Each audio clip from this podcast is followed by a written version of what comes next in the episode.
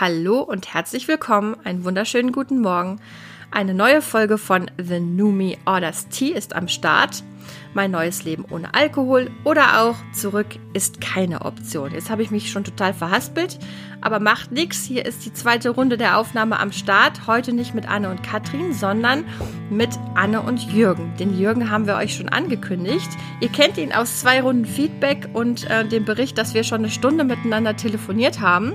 Und heute besucht er uns todesmutig im Podcast und ist dabei. Ich sag mal, schönen guten Morgen, lieber Jürgen. Guten Morgen. Guten Morgen, mein Lieber. Ja. Und die Anne grinst auch schon wie ein Honigkuchenpferd. Hallo, guten Morgen, liebe Guten Anne. Morgen. Guten Morgen. So, ich wollte sagen, bevor wir hier voll ins Thema, ähm, also in Jürgens Thema und also unser gemeinsames Thema Alkohol einsteigen, wollte ich einmal sagen, herzlichen Glückwunsch nachträglich, geliebte Anne. Anne ist äh, süße 40 geworden am Wochenende Jo, und wir haben sie mit einer kleinen Überraschungsparty überrascht. Wie geht es dir postpartymäßig? Postparty geht's mir total gut. Gestern war ich äh, kaputt, was aber nicht am Alkohol lag, sondern wirklich eher an diesem seltsamen Fuß, der ja immer noch Thema ist. Also da habe ich schon gemerkt, so einen ganzen Abend hier rumhopsen und mit Leuten quatschen und so war total schön. Hat mich auch wirklich total überrascht. Mein Mann hat ja alles sehr geschickt eingestielt, hat immer gesagt, naja, so Viertel nach fünf musste fertig sein. Und ich war wirklich auf den Schlag fertig und die Tür ging auf und auf einmal waren da 20 Leute. Also es war total schön. Ich habe mich über jeden Einzelnen auch wahnsinnig gefreut. Es war richtig, richtig gut. Vielleicht kannst du unser Foto auf Instagram hochladen. Wir sahen ja auch wunder wunderschön Oh, aus mit Schnurrbärten. Ja, wir haben uns richtig, richtig schön für dich gemacht. Jürgen, bevor wir in allgemeine Themen einsteigen, sag mal, wann war denn deine letzte Party, auf der du zugange warst oder die du selber geschmissen hast? Selber geschmissen, das ist schon Jahre her. Allerdings selber zugange war am vergangenen Samstag. Da war ich tatsächlich auf einem runden Geburtstag, ein Jahrzehnt weiter als ihr. Und es war eine sehr interessante Erfahrung. Ähm, ich habe mich noch nie in meinem Leben so ausgegrenzt gefühlt, äh, den ganzen Abend Oh. mit Gerolsteiner Sprudel zu verbringen. Insofern habe ich es ein paar Mal vorher schon geübt, aber diesmal war es schon äh, eigenartig. Man kommt War eine harte Ansage. ja, man, man kommt nicht mehr so rein. So, das war zumindest meine Gefühlslage, wie es so war. Wie war denn, War es denn, Anne? wie, wie war denn so die Haltung der anderen Partygäste dann dazu? Weil das ist ja bei uns häufig mal Thema gewesen. Also was, wenn du da mit dem Wasser stehst, die Menschen kennen das vielleicht aus der Vergangenheit nicht. Waren die stärkstens irritiert oder haben versucht, Ja. dich zu überreden oder irgendwie sowas? Das habe ich eigenartigerweise bis zum heutigen Tage noch nicht ein einziges Mal erlebt, dass man wirklich äh, überreden, überredet werden soll. Aber ich wurde angeguckt, als hätte ich gesagt, ich mache jetzt eine äh, bemannte Mars-Mission ohne Rückkehr. Also so, Ja, Das mag auch damit zu tun haben, ähm, dass ich das in meinem Leben vorher sehr selten getan habe, äh, mich auf Partys mit Wasser zu bewegen. Insofern äh, war es, ja, die haben mich angeguckt wie ein Auto. Also das war einfach unf unfassbar. Also ich glaube, da habe ich gleich noch ein paar Rückfragen zu, aber jetzt sind wir ja schon, ähm, weil du gerade angedeutet hast, in deinem früheren Leben ist sowas nicht vorgekommen.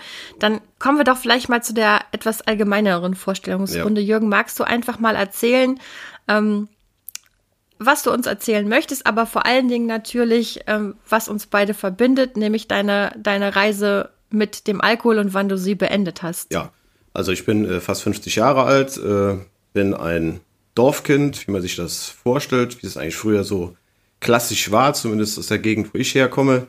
Bin mit dem Alkohol äh, aufgewachsen, er war in meiner ganzen Kindheit immer schon präsent, auch wenn ich selbst dann auch nicht getrunken habe. Das fing dann alles eher später an. Ähm, mein erstes Bier bekam ich am irgendeinem Feuerwehrfest, da war ich 14 und es hat mir furchtbar geschmeckt. Ich wollte es überhaupt nicht trinken oder ich war am Anfang stolz, als ich es bekam, aber danach äh, war es schrecklich. Hat dann auch noch zwei Jahre gedauert, bis ich mich wieder dran getraut habe. Und dann äh, fing es so du an. warst ja spät dran eigentlich, ne? 16 ist ja. Wie gesagt, das erste Bier war so schlimm, das war so furchtbar. Ich, Oh. ich kann genau diesen, diesen Moment noch äh, erinnern, als ich das Bierglas in die Hand gedrückt bekam. Mein Vater und einige Freunde waren dabei. Ich wurde jetzt dann praktisch in den, in den Erwachsenenkreis aufgenommen, trank den ersten Schluck und dachte, wie kann man so etwas trinken? Das war einfach nur furchtbar. Ich habe noch genau die Szenerie vor Augen, genau die, die Situation. Und wie gesagt, danach wollte ich zwei Jahre nichts und dann begann es so nach und nach, dass dann äh, ja, die Wirkung des Alkohols auch Ja. reinkamen. Darf ich da mal ganz kurz einhaken? Ist das nicht strange? Also ich, ich weiß nicht, wie es bei Mädchen ist. Ich glaube, da ist es vielleicht nicht so stark und wir kommen ja auch beide nicht von, vom Land, aber Mhm. Annes Mann. Ähm, dieses, was du gerade beschrieben hast, das ist ja wie ein Aufnahmeritual. Ja, ja, ne? das- das Jetzt kommt- bist ja. du, also wenn andere Kulturen in den Wald gehen und äh, man kommt, geht als Junge rein und als Mann kommt man wieder raus, ähm, haben wir ja nicht so, so, so tolle Ze Zeremonien und Rituale, aber das kommt dem vielleicht noch am nächsten, oder? Dein erstes Bier offiziell, Beim- die Kumpels und der, weiß nicht, Bei- Vater sind dabei. Ja, bei einem der zentralen Feste, es war wirklich, es hatte sowas Ritenhaftes. Es war also wirklich, äh, ich komme ja aus einer katholischen Gegend, bin auch katholisch aufgewachsen und äh, neben Firmung war das das Highlight des Jahres 87, das auch in meiner Erinnerung sehr präsent war. Ich weiß genau, wer dabei war, ich weiß genau, wo ich stand und all diese Dinge ähm, sind da. Aber es hat nicht insofern funktioniert, dann war ich dann in dieser Welt, wollte es aber nicht mehr haben. Das hat sich aber im Laufe der Jahre und Jahrzehnte dann doch au- ausgewachsen. Also es kam dann doch immer mehr. Die nächste spannende Beschreibung, Anne, da haben wir auch schon mal drüber geredet, ist dieses, der erste Schluck Alkohol. Ich kenne, ich habe bis jetzt nur eine Person getroffen, die gesagt hat, ich fand's direkt geil. Also ansonsten gibt es ja nur die Geschichte so, äh, wir haben es, wir haben es, wir haben was getrunken, was irgendwie mit süß war oder es irgendwie gemischt, sodass es irgendwie geschmeckt hat, ne? Chris. Da, Anne, dein erster Schluck Alkohol, genau, war auch nicht äh, per se geil, ne? Wir mussten uns auch rantasten mit süßer Plörre. Aber ich weißt du, dass Um ich im das Prinzip gar den nicht Geschmack mehr, zu übertünchen. Und das, ich, äh, das sagt man jetzt immer so im Neudeutschen, ne? Ich erinnere das gar nicht mehr so. Also ich, ich habe da irgendwie ganz so das erste Mal Alkohol kann ich überhaupt nicht wirklich benennen, kann Ja, ich oder nicht, nicht- greifen, weiß ich nicht, wann Muss das ja war. auch nicht das erste Mal sein. Aber weißt du noch, dass wir aktiv unser Tequila-Gesicht geübt Ja. haben? Jürgen, das hatte damit zu tun, dass wir wirklich trainiert haben, nach einem Tequila-Shot keine Miene zu verziehen. was uns damals, wer uns Ja. damals auch ins Also- Gehirn gekackt hat, dass wir überhaupt überlegt haben, also Tequila ist übrigens ein Wahnsinnsgetränk. Wenn man mal Alkohol ja, trinkt, aber das war doch so erwachsen. Das ist jetzt Ja. eine ganz lustige äh, Erinnerung. Als Kinder saßen wir oft, also bei Festen, bei Familienfeiern, bei Aktivitäten, wie auch immer, wo man auch als Kind dabei war, ähm, gab es für die Großen ja auch immer Schnaps, die dann noch getrunken haben. Und die als Kinder haben auch Schnapsgläser bekommen und haben dort Limonade und äh, bekommen. Und wir haben allerdings versucht, diese furchtbaren Gesichter der Erwachsenen zu imitieren. Also die süße Limonade zu trinken und dann zu gucken, ist natürlich jetzt schwer in einem Podcast das äh, rüberzubringen, aber jeder kann sich glaube ich, vorstellen. Also dieses Imitationsverhalten, das gehörte schon sehr lange zu den ähm, Übungen. Zu den Übungen. Ja. Die Trockenschwimmübungen, bevor es dann richtig losging. Ja, ja, das äh, Schnapsfratzen, ja. Auch ein Schnapsfratzen, auch ein guter Titel für einen Podcast. Wenn du auch noch einen machen willst, Jürgen, den schenken wir dir. Den kriegst du, den- den Namen. Kannst du haben, den Titel. Das ist, ja, danke. Ja, und dann, Ja, so, pass auf. ja. Red ruhig weiter. Und dann äh, kam es dann irgendwann nach Abitur. Das war dann die Zeit, wo man dann auch schon mehr trank, bei Abi-Zelt, Camps und all diesen Dingen, die da so stattfinden. Da war man dann dran und dann begann die Ausbildung im Beruf. Und da gehörte es dann auch zum, zum Ritus, wenn man dann abends da stand und äh, der Schalter wurde geschlossen. Und dann kam dann der Chef und hat dann eine Bierflasche hergestellt und äh, trinkst da einen mit. Und das war dann natürlich ganz toll, da fühlte man sich groß. Man kommt ja mit 19 Abitur in die Berufswelt und denkt, man kann alles und man weiß alles und dann äh, kriegt man in den ersten zwei Wochen das Gefühl, nein, das ist doch anders. Aber, die, aber dieses Bier abends wurde einem dann wieder, hat einem bewusst gemacht, man gehört dazu. Und dann begann das so nach und nach über die Jahre, Feierabendbiere am Wochenende.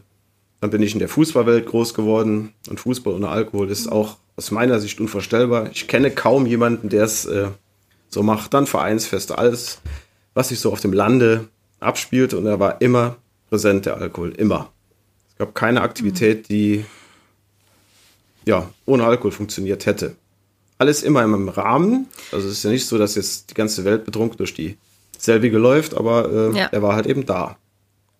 Und Darf ich dich dazu fragen, das klingt genau nach meiner, einer meiner Schwierigkeiten, obwohl, also bei mir war es vielleicht nicht so extrem mit dem ähm, Ausgesetztsein, aber ich hatte das Gefühl, dadurch, dass um mich herum, dass das Trinkverhalten von vielen, dass es so doll dazugehört, ne, äh, hat es mir, hatte, glaube ich, meine sowieso lange Leitung nochmal verlängert, zu merken, dass ich wirklich kritisch getrunken habe und irgendwann abhängig getrunken habe, weil ich gedacht habe, das machen doch die meisten so. Also ich glaube, wenn ich mir jetzt einen Schuss gesetzt hätte vor irgendwelchen Leuten, wäre das natürlich was vollkommen anderes gewesen. Dann hätten alle gesagt, um Gottes Willen, die Annalena hat ein Drogenproblem, aber irgendwie die heimliche Flasche Wein am Abend konnte ich noch total lange so einordnen wie ähm, es trinken doch alle. Mhm. Ja, war das bei dir so ähnlich? Das war so ähnlich. Meine, ähm, ich sag mal, heimatliche Idylle brachte es auch mit sich, dass ich bis zum heutigen Tage nicht einen einzigen Kontakt zu irgendeiner anderen Droge hatte. Ich wüsste bis zum heutigen Zeitpunkt nicht, ähm, wie ich an andere Drogen kommen sollte. Ich habe sie noch nie angeboten bekommen. Anscheinend sehe ich komplett anders aus. Jedenfalls, ich wüsste nicht, wie ich an einen Joint kommen sollte oder sonst was. Hat sich in meinem Leben nicht stattgefunden. Mir hat auch der Alkohol persönlich immer gereicht und der war jahrelang ein treuer Begleiter. Ähm, ich habe unglaublich viele schöne Erlebnisse gemacht. Und als ich da vor einigen Monaten beschlossen habe, das Ganze zu lassen, beginnt man ja auch so mit dieser äh, geordneten Aufarbeitung. Und ähm, da stelle ich auch immer wieder fest, es gab ganz, ganz viele wunderschöne Momente und Tage, aber im Laufe der Jahre wurden halt eben die unangenehmen immer häufiger. Die Amplitude nahm zu, hm. sowohl in der Ausschlagshöhe als auch in der Häufigkeit. Und so vor drei, vier Jahren fing es dann an, weil ich mich aktiv mit dem Thema beschäftigt habe und selbst die berühmten Fragen gestellt habe, gegoogelt habe, Bücher bestellt habe, ich versucht habe einzulesen. Und da war rückblickend für mich klar, ähm, ja, ich habe ein Problem damit und ähm, ich krieg's in der Form so nicht mehr hin. Ich war selten komplett betrunken oder nicht häufiger als andere in meinem Umfeld, aber ich habe gemerkt, er hat eine mehr als relevante ähm, Position in meinem Leben erreicht. Das war so. Darf ich was fragen? Hm? Ich melde mich mal. Ähm, was würdest du jetzt so im Nachgang sagen, wie lange hast du wirklich kritisch getrunken? Kannst du das greifen? Das ist eine ganz schwere Frage, die ich mir versuche auch schon seit einigen Wochen und Monaten jetzt äh, zu beantworten. Kritisch wahrscheinlich schon 10, 15 Jahre, wobei es einfach über viele, viele Jahre wirklich zu meinem ganz normalen Leben dazugehörte, ohne dass es mir aufgefallen mhm. wäre. Ich habe mhm. rela ja. relativ lange allein gelebt und es war da vollkommen normal. Im Beruf funktioniert alles, klappt alles. Im privaten Umfeld, ich war, bin, es war, ich bin immer noch ähm, total ähm, integriert in verschiedenen Aktivitäten, verschiedenen Dingen, in Vereinen etc. Und ähm, ging abends nach der Arbeit, wie selbstverständlich, so in die Kneipe. Habe dann dort mein meine Papier getrunken. Aus heutiger Sicht war es dann so, ich brauchte immer so mein, mein Quantum, also meine bestimmte mhm. Menge. Das führte nie zum Absturz, aber wenn es abends fertig war, waren es dann doch eine signifikante Anzahl von Bieren, die man so hatte. Am Wochenende wurde es dann mehr, dann kamen die vielen. Und hast du dich, wie ich zum Beispiel am Ende meiner Trinkerinnenkarriere, hast du dich unwohl gefühlt, wenn das Pensum noch nicht erreicht war. Ja. Also ich habe mich dann so, ich habe echt das Gefühl gehabt, ich bin noch nicht fertig. Ja, das ist definitiv so. Und der große Einschnitt, wenn man so einen sucht, der war mit Sicherheit der Einstieg in die Corona-Zeit. Das war ganz schlimm. Hm. Ich habe also jedes Jahr, schon seit vielen Jahren, 20, 30, wo ich im Januar, Februar kein Alkohol trinke, immer so, da ist der Bauch zu groß geworden über Weihnachten und äh, Disziplin war noch nie mein Problem. Insofern dann zwei Monate nichts. Mhm. Und in diese Zeit fiel genau diese Corona-Krise und ich wusste vom ersten Tag an, als ich es gehört habe, hier kommt was Großes auf uns zu. Das wollte in meinem Beruf keiner hören am Anfang. Ich glaube, hatte jeder so seine Erfahrung gemacht. Die einen sagten, es wird übertrieben. Und ich hatte große Befürchtungen diesbezüglich und habe dann zum ersten Mal bewusst gemerkt, dass mir der Alkohol die innere Anspannung, die Ängste, die, die Befürchtungen vor der ungewissen Zukunft, dass er da hilft. Und es fielen die ganzen ähm, festen Aktivitäten weg. Also das unter der Woche mhm. da in die Kneipe gehen können, am Wochenende zum Fußball und all diese Dinge, das fiel alles weg. Und ich hatte regelrechte Panik. Man mag drüber lachen, aber als es damals hieß, es gibt keinen Fußball mehr, das war für mich im ersten Moment schlimm. Das war furchtbar. Und heute weiß ich, äh, weil da so diese Fluchtmöglichkeiten, in denen man unbeobachtet im Kreise von Gleichgesinnten trinken kann. Und das ist mir da aufgefallen. Es ist zweieinhalb Jahre her. Dann kam der erste Corona-Winter, der zweite, wieder mit den Pausen. Im Januar, Februar kein Alkohol. Und ich merkte danach, ähm, das hast du trotzdem noch gemacht, das hast ja, du geschafft im, das, das, im, im zweiten Corona-Winter. Ah, Hut ab. Auch, auch, in, auch in diesem Jahr war es noch so. Und dann auch noch eine, eine da sind mir immer mehr oder viele Dinge klar geworden. Eine zum Beispiel war, ähm, dass ich nach diesen Pausen mehr und schneller trank. Das habe ich über viele Jahre nicht wahrgenommen und ich denke auch viel drüber nach, aber es war tatsächlich so. Und im ersten, nach, also nach Corona, nach der Pause wurde es deutlich mehr. Dann begann ich auch so mit so Dingen, ähm, während der Autofahrt, ich war ungefähr eine Dreiviertelstunde vom Arbeitsplatz bis nach Hause und umgekehrt. Und dann auf der ähm, Heimfahrt wurden dann zwei, drei Bier, weil es ja keine andere Möglichkeit mehr gab. Und dann auch so ein bisschen den gefühlten Stress dann abfallen zu lassen. Und das funktionierte. Heute würde ich sagen, äh, da begann ich dann den Alkohol tatsächlich auch funktional zu ähm, benutzen. Mhm. Und dann, wie gesagt, in diesem Jahr wieder zwei Monate Abstinenz. Hat auch alles funktioniert, war auch keine, also kein Zittern, keine irgendwelchen Ausfallerscheinungen mhm. oder Entzugserscheinungen. Und dann kam dieser Ukraine-Krieg, der fing ja Ende Februar an. Da war ich entspannt. War, ich hatte wirklich das Gefühl, ähm, diese, diese Sache, da wird mir nichts ausmachen. Und dann begann ich Anfang März wieder mit dem Trinken. Und da wurde es mir ganz klar und deutlich, ähm, weil sofort wieder Ängste, Panik und diese Dinge Besitz ergriffen in einem großen Maße. Das war dann äh, für mich. Also du meinst, ja als du wieder angefangen hast zu trinken, haben dich auch die Ängste wieder besucht? Ja, ganz, äh, ganz extrem. Okay.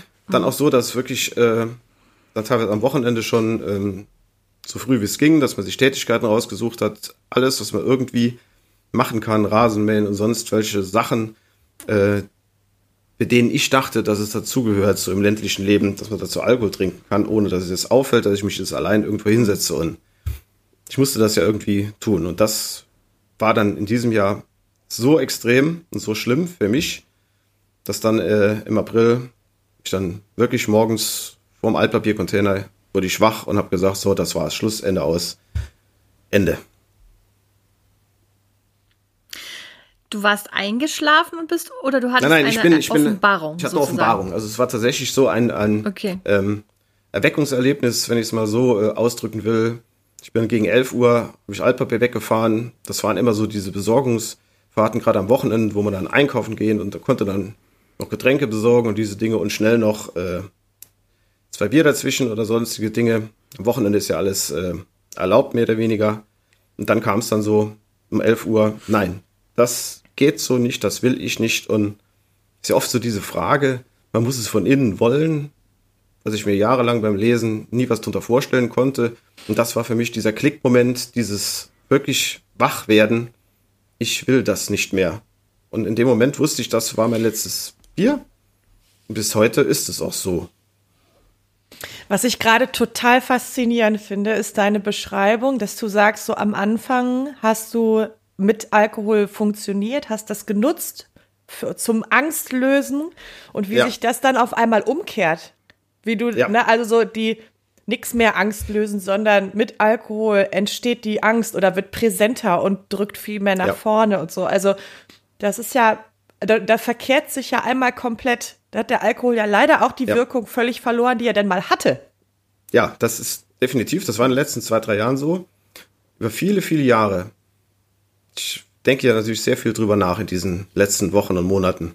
Äh, ist es tatsächlich, dass die Anzahl der positiven Ereignisse, der positiven Verknüpfung damit, dass der weg war und dass es nur noch ein, ein Mittel, ein, ein Hilfsmittel war, um diesen großen Befürchtungen, ich denke in unserer Welt, die ist im Moment nicht schön, da gibt es viele Dinge, die da anstehen, aber mir ist klar geworden, mit Alkohol wird, ist es für mich um ein Vielfaches schlimmer mhm. und kein Problem lässt sich dadurch lösen. Das habe ich auch vorher gelesen, das habe ich auch vorher gehört, beschäftige mich ja, wie gesagt, schon, schon länger, auch wenn ich das Medium Pop Podcasts erst seit einigen Monaten entdeckt habe, aber das, da konnte ich mir das nie vorstellen, wie sich das innerlich anfühlen muss, dass es aus einem selber rauskommt. Aber dieser Moment ist auch wie ein, wie ein Bild, wie ein Film von mir. In dem wusste ich's. Und jetzt, ich habe es verstanden. Ich kann jetzt lesen. Vorher konnte ich nicht lesen und jetzt kann ich lesen und komme nicht mehr zurück in diesen Zustand, nicht lesen zu können. So kann ich es beschreiben. Mhm. Jürgen, ähm, ich werde jetzt ja gerade schon ein bisschen emotional. Drei, drei Sachen. Ähm, erstens mal hätte ich jetzt gerade mal das Bedürfnis, mich dem Jürgen an den Hals zu werfen, die Dolle zu drücken. Das geht aber nicht, weil wir gar nicht in einem Raum sind.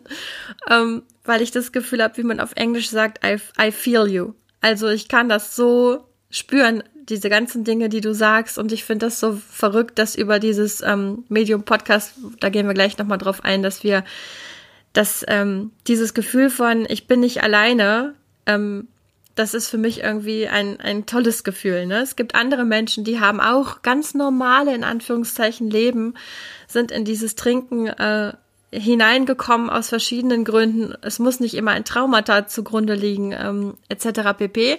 Und dann habe ich auch gerade gedacht, Jürgen, wie unoriginell ist eigentlich Sucht? Also ich meine. Voll lame. Wirklich wir wollen doch immer alle ganz besonders sein und so und aber in der Sucht sind wir es überhaupt nicht, weil ich hätte jetzt einfach äh, mindestens 80 Prozent von dem, was Jürgen gesagt hat, ähm, konnte ich so sagen sie ja, ging mir ganz genauso. Und in welchen anderen Lebensbereichen kann man das schon sagen, ne? dass ja. man ganz genau nachvollziehen kann, wie sich da jemand gefühlt hat. Und Jürgen, würdest du bitte noch einmal, als wir telefoniert haben, hast du dieses Bild mit dem, mit dem, du hast erinnert, wie das war, als du nicht lesen konntest. Kannst du das nochmal beschreiben? Weil ich fand, das, das hat mich so gekriegt. Ich habe da noch oft drüber nachgedacht. Du hast es gerade schnell erklärt, aber sag's doch bitte nochmal kurz ja. ähm, in drei Sätzen mehr. Diese Analogie, die fand ich traumhaft. Also ich, ich suche immer nach Bildern, nach, nach Metaphern, wie man Dinge beschreiben kann. Und da fallen mir zuweilen Dinge ein. Und ich kann mich noch sehr gut an diesen Zustand erinnern, als Kind nicht lesen zu können. Nicht lesen zu können, nicht schreiben zu können. Ich habe als Kind dann versucht schon Buchstaben zu schreiben, aber das sah halt eben, das war kein Lesen, das waren keine echten Buchstaben, das waren so diese Übungen. Und dann kam irgendwann der Tag in der Schule, 79, 80, als ich begonnen habe, lesen zu können. Und seit diesem Tag weiß ich halt eben nicht mehr, wie das ist, nicht lesen zu können. Ich weiß zwar, wie ich früher als Kind das versucht habe, aber ich kann es nicht mehr so sehen und egal in welcher Sprache ich heute ähm, lese, ich verstehe zwar die den Sinn der Worte nicht, aber ich kann die Worte lesen. Ich kann Finnisch lesen, ich kann Spanisch lesen. Also wenn es lateinische Buchstaben sind, kann ich lesen, aber ich verstehe es vielleicht nicht immer, was da steht, den Sinn.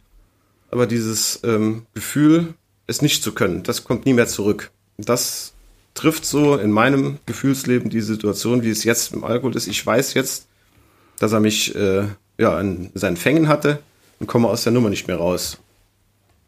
Das ist drin und das wusste ich irgendwann. Aus der, ja. Also jetzt hast, jetzt kannst du lesen und jetzt gibt's, ja. gibt's kein Zurück mehr ins Analphabetentum. Was? Ja, so, so ungefähr, ja. Wie gesagt, man, man, mhm. man kommt in eine U-Bahn in einem fremden Land, in dem man die Sprache nicht beherrscht und man kann es lesen, auch wenn es einem nichts sagt. Das geht mir manchmal auch bei juristischen Texten im Deutschen so, aber ähm, da kriegt man doch. Aber man kann sich zumindest. Hast du trotzdem ja. Angst? Ja. Entschuldige, Jürgen, hast du trotzdem Angst vor einem Rückfall? Bisher nicht. Also es, ich weiß zwar, es ist noch frisch, ich weiß zwar, ich bin noch jung und auch in meiner Selbsthilfegruppe, die sagen mir erst, ja, du bist ja noch ganz frisch am Anfang. Aber ich weiß, wie es sich angefühlt hat all die Jahre vorher, wo die Vorstellung, nie wieder Alkohol zu trinken, eine blanke Horrorvorstellung war. Es war tatsächlich so, also es war unvorstellbar. Und seit diesem Tag im April fühlt sich das komplett anders an. Diese Angst, also Carr hat das mal gesagt, äh, dieses Gefühl der Freiheit. Man will es nicht mehr. Das ist da. Und bis, bis zum heutigen Tage hatte ich nicht ein einziges Mal ein, ein sogenanntes Craving oder diese Dinge, dass es mir äh, gefehlt hätte. Ich erkenne Situationen, in denen ich vorher getrunken hätte oder stärker getrunken hätte, aber bis zum heutigen Tag kein einziges Mal dieses Verlangen. Auch am Wochenende auf dieser Party es war nicht so, dass ich das Gefühl hatte, das wäre jetzt alles viel besser, wenn ich jetzt einfach nur mein Bier trinken könnte oder was sonst da äh, gewesen wäre. Es war, ja, ich fühlte mich deplatziert, fehl am Platze. Mhm. Und wollte dann nach Hause zu meiner Familie, wollte zu meinen Büchern, wollte in den Garten. Gut, im Moment ist es ein bisschen kühl draußen, aber ihr wisst, was ich meine. Und äh, mhm. das Leben ist insgesamt auch ruhiger und aufgeräumter geworden. Bis jetzt. fehlt dir der Rausch? Da ich nie der große Rauschtrinker war, sondern dass es sich rückblickend gesehen immer darauf konzentriert hat, so dieses Wohlfühlgefühl zu bekommen, diesen, diesen, ähm, diesen Level, in dem die Sorgen weg sind, in dem der, der Druck auf dem Panzer weg ist, wie im Froschkönig, das, das, das eiserne Band, das da zersprungen ist. So ungefähr hatte ich das immer angefühlt. Das war ja mein, mein Ziel, wenn es ein, ein beschreibbares Ziel geben würde. Also der Rausch war nie so der, der Treiber der Geschichte. Vielleicht im Fußballstadion, aber Verstehe. da gab's, aber das habe ich noch nicht nüchtern erlebt. Insofern weiß ich nicht, wie es sich Doch, da anfühlt. du warst doch mit deiner Tochter. ja, bei einem äh, Drittligaspiel, um die Atmosphäre zu Ah, kriegen, okay. aber ich sag mal, diese emotionale mit, das Mitfiebern, das, äh, das hatte ich jetzt noch nicht. Das habe ich schon vor Corona äh, beendet, das Kapitel in meinem Leben. Ach so, das ist jetzt ganz beendet, das Thema Fußball. es war irgendwann der Punkt, äh, ähnlich eine, eine wunderbare Parallele zum Alkohol, dass ich einfach merkte, nach hunderten von, von Bundesligaspielen und international und so weiter, dass ich einfach merkte, es gibt mir nichts mehr. Also der Aufwand wurde mir zu groß für das, was ich an Erlebnis noch hatte. Es wurde einfach, es, ein Bundesligaspiel oder selbst Champions League fühlte sich für mich an wie ein ähm, normaler Dorfplatzfußball. Ähm, es war nichts Besonderes mehr. Und das Okay. und dann überwogen in meiner Wahrnehmung die ganzen Unannehmlichkeiten, die für jemand, der zum ersten Mal ins Stadion geht, sich noch als Abenteuer anfühlten. Mich hat's einfach nur noch genervt. Die Kontrollen, das da Sitzen, das Zügige im, nicht endzügig, das Zügige im Stadion oder Zugige, all diese Dinge, das war, ja, also ich habe vorher schon beschlossen, ich fahre jetzt nicht mehr. Okay, und das war das, was ich ähm, durcheinander gebracht habe in einer unserer Folgen, als ich gesagt habe, Jürgen hat im Mannschaftsbus des FC Bayern Münchens beschlossen, aufzuhören zu trinken. Das stimmte gar nicht, sondern das war dein Schlüsselerlebnis vor diesem Altpapiercontainer. Ja. So ein ganz mondänes Erlebnis, ne? Ja. Ein Tag wie jeder andere. So war das bei mir auch. Es gab gar keinen auslösenden Grund, nur diese innere dieses Wissen, das, was du gesehen hat, gesagt hattest mit dem Lesen, ne? Es war jetzt soweit und ähm, die Erkenntnis war, war einfach da. Anne, ich würde dich gerne was fragen und zwar, wenn du in deiner ähm, beruflichen Tätigkeit mit trinkenden Menschen zu tun hast. Wie ist denn das äh, deiner Erfahrung nach? Gibt es da, also sind die äh, Leute, die aufhören zu trinken, ist das so wie bei Jürgen und mir? Es gibt einen Aha-Moment oder gibt es da auch Druck von außen oder so? Es hätte bei mir, glaube ich, gar nichts genutzt. Ne? Also du hast, äh, also von außen, ich glaube, mich hätte niemand dazu bringen können, mich hätte man nur dazu bringen zu können, im Verstecken besser zu werden, glaube genau, ich. das glaube ich Und im auch. schlechten Gewissen haben, das auch. Ja. Ja, und genau das, das glaube ich auch. Wir hatten ja mal irgendwann ähm, die Folge, ne, warum hast du mich nicht gerettet? das war ja mal deine Frage an mich. Ähm, und bei Die war ja nicht ganz ernst gemeint. Ne? Nein, also, ich weiß, aber, aber sie ist ja völlig legitim. Also, ne, warum habe ich dich denn auch nicht gerettet, ich Freche? Und auch in meinem Berufsalltag rette ich ja niemanden, weil es einfach nicht funktioniert, weil die Menschen sich selber retten müssen. Ich kann mit, immer mit meinen Klienten irgendwie Gespräche führen darüber. Aber ich sag mal jetzt mal so ganz logisch. Die Menschen sind ja nicht alle total auf den Kopf gefallen. Also, die wissen ja, das ist irgendwie kein guter Plan. So, die wissen auch, äh, was sie aufs Spiel setzen an manchen Punkten. Und trotzdem ist Sucht manchmal leider wesentlich stärker als das Bedenken können von Konsequenzen. Wenn ich meine Anträge nicht stelle, habe ich keine Kohle mehr, bla bla bla. Was hat das für Auswirkungen auf meine Kinder? Was zieht das für Kreise? So, ne, also, aber das, das, wenn du in der Sucht so fest drin steckst, dann kann dir jeder tolle logische Sachen sagen und die kannst du alle abnicken, aber es bringt nichts. Es ist einzig und allein die intrinsische Motivation, also von innen heraus sagen, ich will das nicht mehr aus irgendwelchen Gründen. Und teilweise, was die dann auch für Gründe anführen oder was für Erlebnisse die dann da anführen, das ist genau das. Das ist völlig lapidar. Das, also wenn du das so von außen beobachtest, das ist jetzt nicht irgendwie äh, der Wink von Gott, so, sondern das ist irgendwie, es ist es ist der Altpapiercontainer, es ist morgens aufwachen mit dem Kater des Jahrtausends und wissen, dass eigentlich geht das nicht mehr. Ich muss ganz dringend was ändern. Das sind so die Sachen, die sich bewegen. Und Druck von außen, ja, das sorgt für besseres Verstecken, für ähm, mehr Ausflüchte, für mehr Erklärungen auch. Also man, oft begeben sich meine Klienten ja in so ganz wilde Kausalitätsketten Die erklären mhm. mir dann, warum Sachen nicht funktionieren. Da stehen mir die Haare zu Berge. Aber das ist halt, die, die, die Sucht muss ja irgendwie legitimiert werden. So, und das da ist das, ja was dann passiert. Da kam natürlich in der Corona-Zeit auch ein wunderbares Hilfsmittel äh, dazu, wenn man dann äh, das abends zu Hause wieder übertrieben hatte und äh, man hatte morgens die Befürchtung, eine Fahne zu haben. Ich war auf jeden Fall der fleißigste Maskenträger ja. äh, unserer gesamten Einrichtung, ja. weil ich die Sicherheit hatte oder sie glaubte zu haben, wenn man eine Maske anhat, kriegt das die Mitwelt nicht mit. Deshalb habe ich bei allen Gelegenheiten überall immer Masken angezogen. Das war, äh, ob es mir selber geholfen hat, aber es war so. Und Sehr rücksichtsvoll. Alle, ja, das waren aber all so diese Dinge, die dann an diesem Morgen, an diesem Morgen die Sonne war auf, aufgegangen, das war ja ein wunderschöner Tag. Und ich wurde wach, im wahrsten Sinne des Wortes, ähm, ja, es ist jetzt so. Dann kam ich dann einige Zeit später, weil ich mich dann noch aktiv noch weiter damit beschäftigt habe, auf Dennis und seine Podcast-Serie und ähm, sein Buch. Und das war für nüchtern mich betrachtet. Nüchtern betrachtet. Und das war auch so eine, ja, er hat ja auch viel von intuitiv richtig gemacht, äh, gesprochen und diese Dinge, ähm, und da habe ich mich dann direkt wieder entdeckt, wiedergefunden. Und das war dann so wie der Fahrplan die ersten Wochen, dass es auch so funktioniert hatte und ja, aufhören, nee, nicht aufhören ist keine Option. Das war tatsächlich so. Das war dieser Moment. Und dann lese ich das einige Zeit später oder einige Tage später und beginne die Dinge zu hören und wusste, ich bin auf dem richtigen Weg. Und der Zug nahm an Fahrt auf. Gab es, Sinne. gab es Menschen, die im Nachgang oder wo du das so offen gemacht hast vielleicht oder äh, die gesagt haben, mir ist das schon aufgefallen oder gab es mehr Verwunderung? Ähm, ich habe es einem sehr ausgewählten Kreis gesagt, mhm. weil ich solche Dinge auch aussprechen muss, zu Hause natürlich, auch im, im engeren Freundeskreis.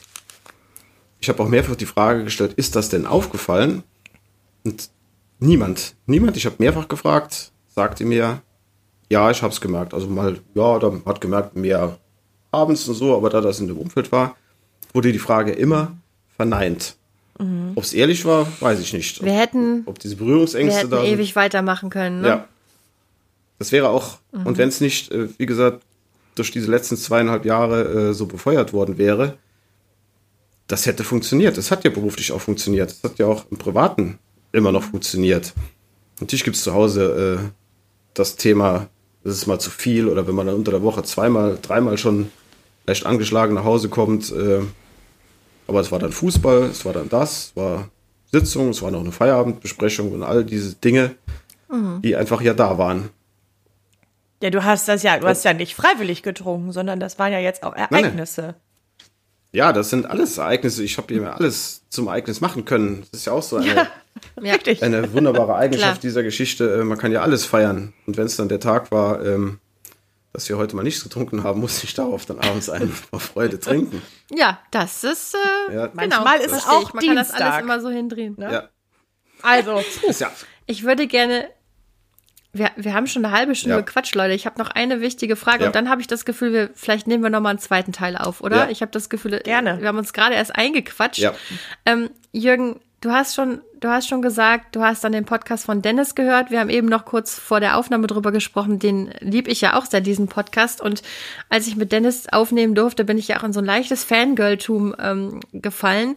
Aber ich wollte dich auch noch mal fragen, weil ich mich da auch so mit dir verbunden fühle. Warum das Medium Podcast? Warum hat, warum hat das für dich so, war das so eine große Hilfestellung oder ist es auch immer noch? Weil, also ich, ich weiß, warum es das für mich ist, aber mich würde interessieren, warum es das für dich ist. Also für mich ist das Medium Podcast ein neues Medium. Man mag drüber lachen, aber ich bin in diesen Dingen eher, also wenn ich irgendwas äh, entdecke, ist eigentlich die hohe Zeit schon vorbei. So zumindest kommt ja manchmal vor. Jedenfalls, ich habe es entdeckt durch Zufall, den Podcast, und fand es sensationell, wie er das erzählt. Und dann bin ich natürlich auf die Suche gegangen, weil ich irgendwann ja auch ihn zu Ende gehört oder ausgehört hatte, nach neuen. Und da bin ich dann auf euch gestoßen. Auch, ich glaube, die eine Folge bei Dennis, äh, dann hat mir zum einen deine Sprache, Annalena, gefallen. Dann, als ich dann in eurem Podcast, in eurer Podcast-Serie euch gehört habe, äh, habe ich mich dort wesentlich mehr wiedergefunden als zum Beispiel in der Selbsthilfegruppe da sitzen, um ein Thema von das eben. Das finde ich super spannend. Ja, da sitzen ja. fast ausschließlich Leute, die deutlich älter sind als ich, aber ich mich noch 10, 15 Jahre jünger fühle als die, ich sag mal, normale zahlenmäßige Differenz. Und da sitzen fast ausschließlich Leute, die äh, von außen, die also extrem große gesundheitliche Probleme hatten, die, also wo der, wo der Anstoß von außen kam. Und ich mich dort. Also die lesen immer noch nicht, ja? Die haben jetzt auswendig gelernt.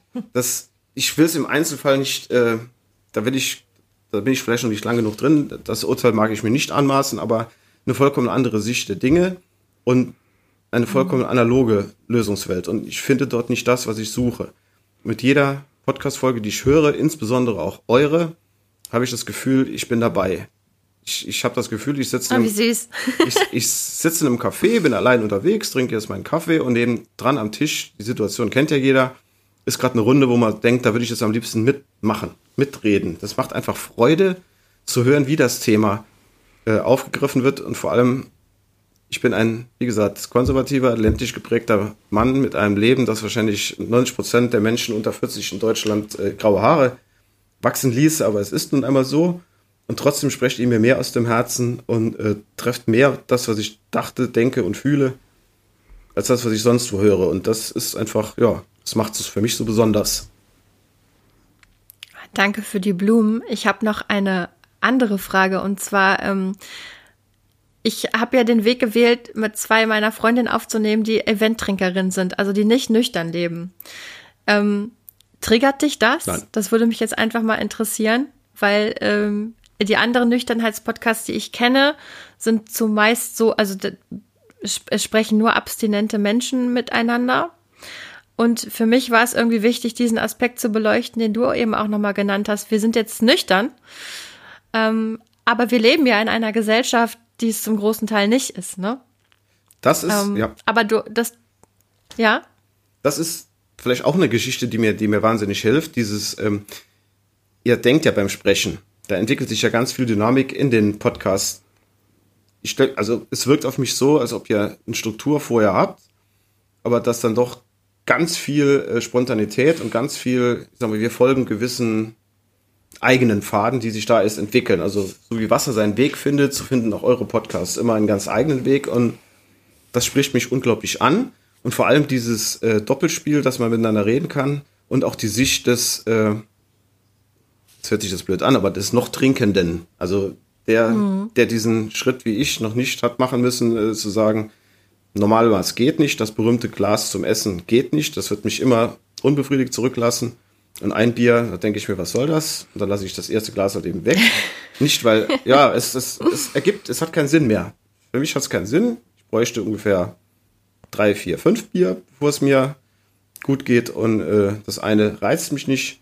Und dass ihr das immer wieder thematisiert und diese unterschiedliche Sicht, ähm, das tut gut, das äh, miterleben zu dürfen. Und ich freue mich wie Bolle, jedes Wochenende auf eine neue Folge kommt. oh, Das ist aber schön. Anne, sag du mal was, bin ganz rot. Ich auch. Bin ganz rot und ganz, äh, ach, das ist schön. Ja, ich glaube, das äh, ist so natürlich Wasser auf unsere Mühlen, weil das war ja schon auch unser Plan zu gucken, wie funktioniert das denn mit uns dreien irgendwie? Zwei, zwei Event-Trinkerinnen, eine nicht mehr Trinkerin. Und ähm, ich erlebe das auch oft so, dass das eine ganz gute Mischung ist. Und ich bin ja immer so sehr dankbar auch einfach dann für die, für den Einblick, der, der mir halt so fehlt, weil ich kann ein Bier trinken und höre am nächsten Tag auf und lass es. So. Und da bin ich immer Das ist froh. schön. Ja.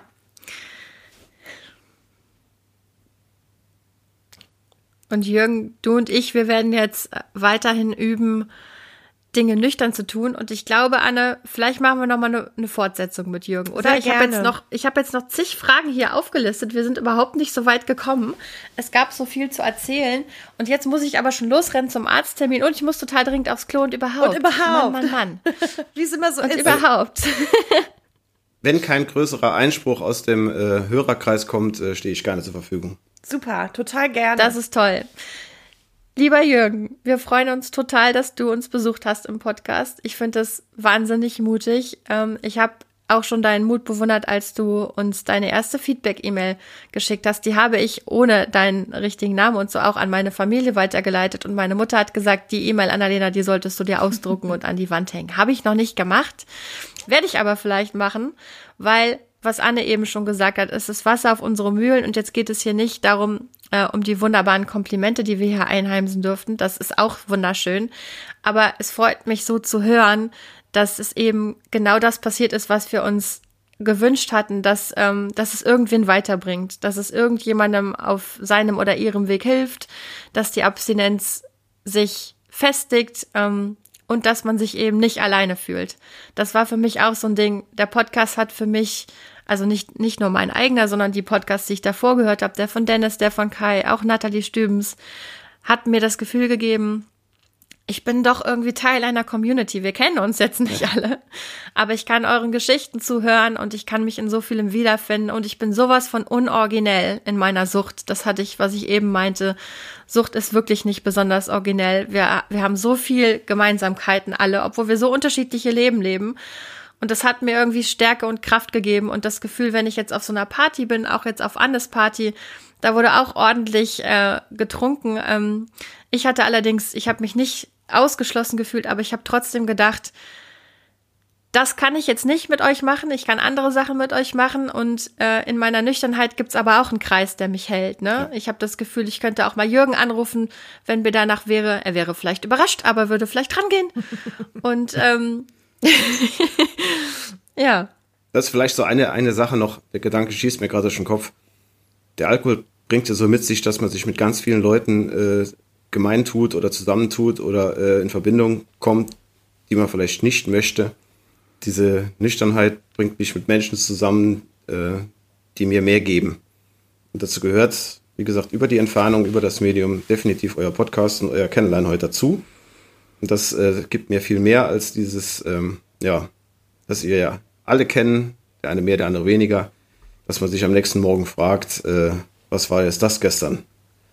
Insofern äh, gehe ich derart beschwingt in diese Arbeitswoche nach diesem Podcast. Das ist auch ein neues Gefühl in den letzten Monaten. Das wollte ja. ich auch gerade sagen. Ich wollte auch gerade sagen, wir gehen jetzt alle richtig beschwingt in unseren Tag. Ihr Lieben, dann nochmal einen ganz, ganz herzlichen Dank und ich würde sagen, Jürgen hören wir definitiv wieder. Und äh, ihr Lieben da draußen, Macht's euch schön. Verbindet euch in einer Community, die euch gut tut. Nehmt Kontakt zu uns auf, wenn ihr möchtet. Unter der berühmten E-Mail-Adresse Annalena Froh, klein und zusammen, froh mit h.web.de. Macht's gut. Jürgen und Anne, schreit nochmal schnell Tschüss. Tschüss. Folgt uns tschüss. auf Instagram. Tschüss. Instagram, Instagram, TNMOT-Podcast. Ich folge auch. Juhu. Okay, tschüss. Ciao. Tschüss.